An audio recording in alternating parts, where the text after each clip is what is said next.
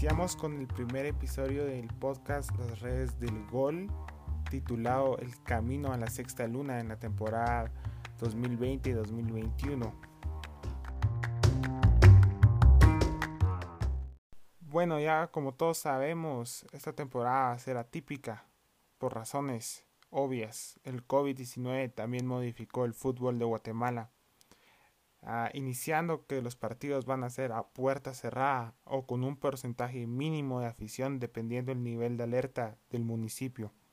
Iniciando con el nuevo formato que va a ser separada por tres fases, que la primera va a ser grupos regionalizados para evitar el gasto de los equipos de viajar hasta el otro lado del país, siendo las cabezas de serie comunicaciones y municipal por decisión unánime de todos los clubes afiliados a la Liga Nacional.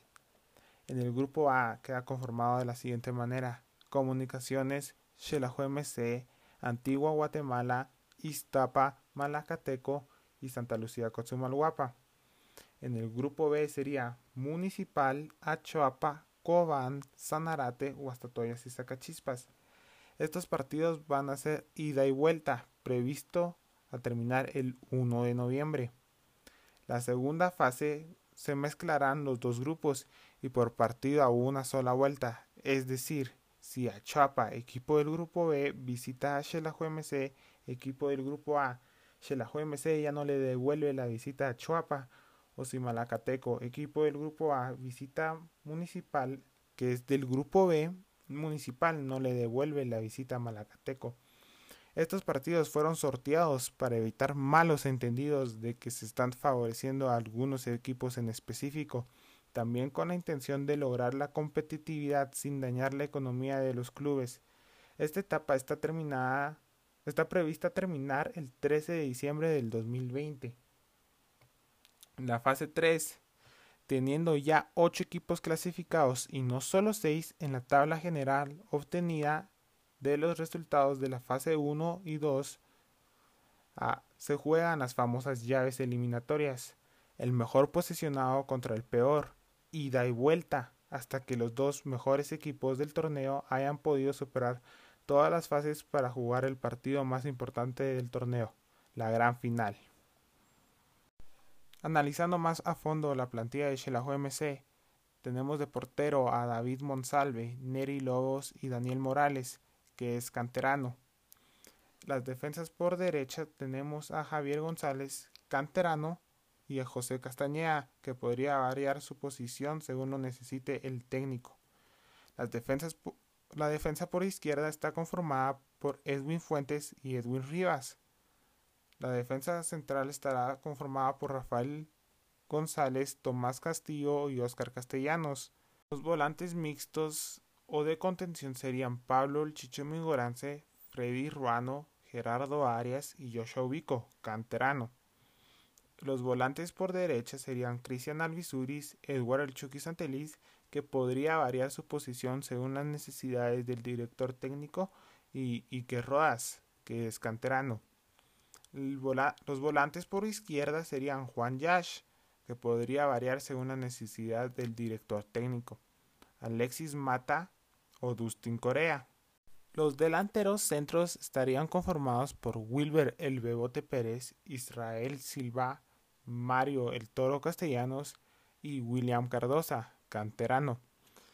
El cuerpo técnico estaría encabezado por el director técnico Walter Clavery, el asistente Marco Morales, el preparador físico Álvaro Guerrero y el preparador de porteros César Valencia. La primera jornada de Xelajo MC es contra Comunicaciones el día sábado 29 de agosto a las 11 a.m. en el estadio Doroteo Guamuch Flores. Se podría jugar con un esquema de juego tipo 5-4-1, tomando en cuenta que no se podrían contar con los siguientes jugadores. Por suspensión del torneo pasado, José Castañeda y Dusin Corea. Por suspensión acumulada en la categoría sub-21, los jóvenes Javier López y Widwin Tebalán. Los lesionados para este encuentro sería Rafael González, que podría recuperarse de una tendinitis en la pierna derecha, pero el día de hoy está totalmente descartado.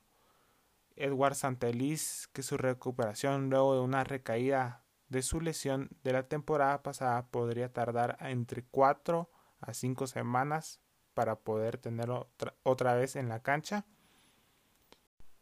Tomando en cuenta a estos jugadores que no estarían para el partido del día sábado, tendríamos de portero a David Monsalve.